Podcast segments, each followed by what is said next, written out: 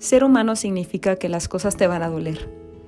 ¿Cuánta gente no pasa su vida entera evadiendo el dolor, queriendo siempre estar anestesiado en un hedonismo constante donde nunca nada le duela?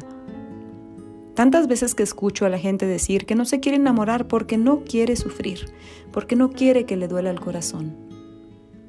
Como dice el hashtag pa' que nací esto. Realmente ser humano es vivir con la aflicción, porque eso es la carne, porque tenemos corazoncito, porque se nos va a poder churrar el corazón, porque nos va a doler.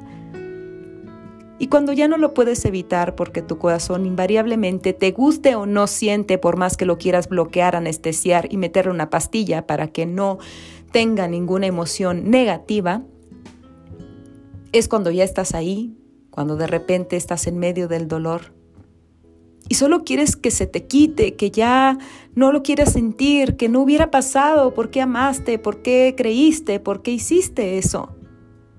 Pero ahí estás al final una y otra vez sintiendo con ese enorme corazón que apenas te cabe en el pecho, con esas experiencias y esas emociones que te hacen recordar tu inherente, inevitable naturaleza humana.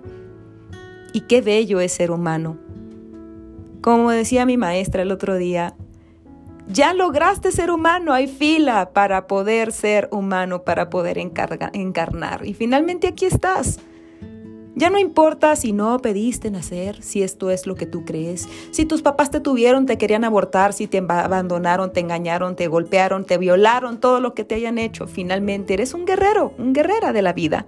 Y aquí estás sintiendo con toda la densidad de las emociones esas que te hacen desgarrarte, poner canciones del chente, poner canciones, canciones dolidas que te hacen, ay, cortarte las venas con galleta de animalitos, y no precisamente el amor, sino todo aquello en lo cual sobre todo sientes la pérdida, la pérdida de la confianza, de la fe, de la ilusión, del amor, la pérdida de todo aquello que, aquello que creías que era para ti. Y por eso se llama duelo, porque duele y porque es una etapa que todos tenemos que pasar, porque constantemente estamos perdiendo y nos está doliendo, la vida duele. Y no vinimos a eso, pero el dolor tiene la opción de trascender y de hacer de que tú vayas más allá del dolor y trasciendas a la liberación y aprendas la lección que hay ahí. Ay, así que no queda más que sentarte en tu meditación de todos los días, reconocer la aflicción, no negar la emoción que tienes. Darte cuenta y verla, porque si la niegas tarde o temprano esta, se te va a estampar en la cara. Como digo, digo en mi libro de autoengaño, va a venir sí o sí.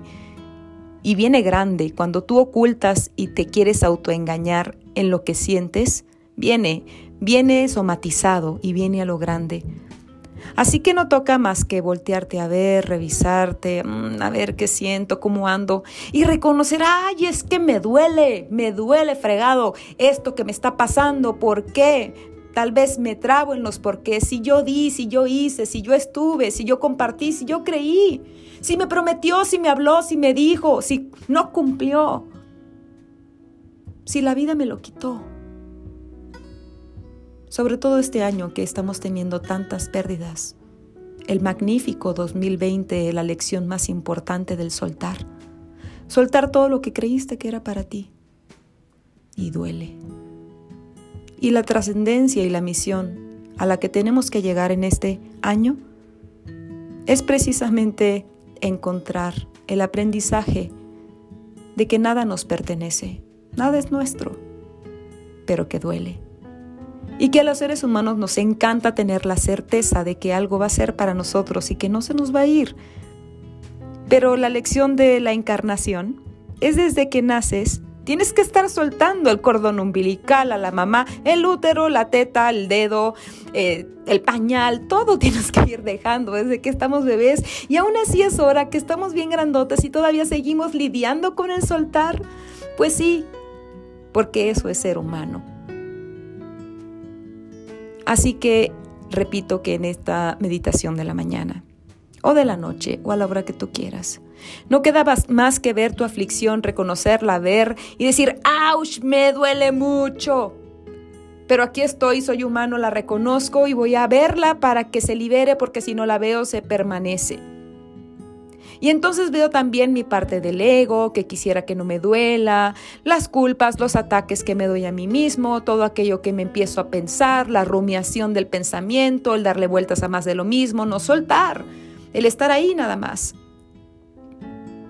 Y entonces llegas a tener una conciencia mayor sobre ti, sobre lo que sientes, y no puedes cambiarlo, así que no queda más que, como no sabes por mientras qué va a pasar y cómo va a suceder y qué va a volver y si todo va a estar bien o no va a estar bien, que nada es eterno, eventualmente ni lo bueno ni lo malo es eterno, todo es fluctuante y cambiante como es el universo, no queda más que soltar y decir, bueno, esperar y tener la certeza, eso sí, en la fe, de que todo se va a acomodar como se tiene que acomodar, no como yo quiero que sea como de ojo.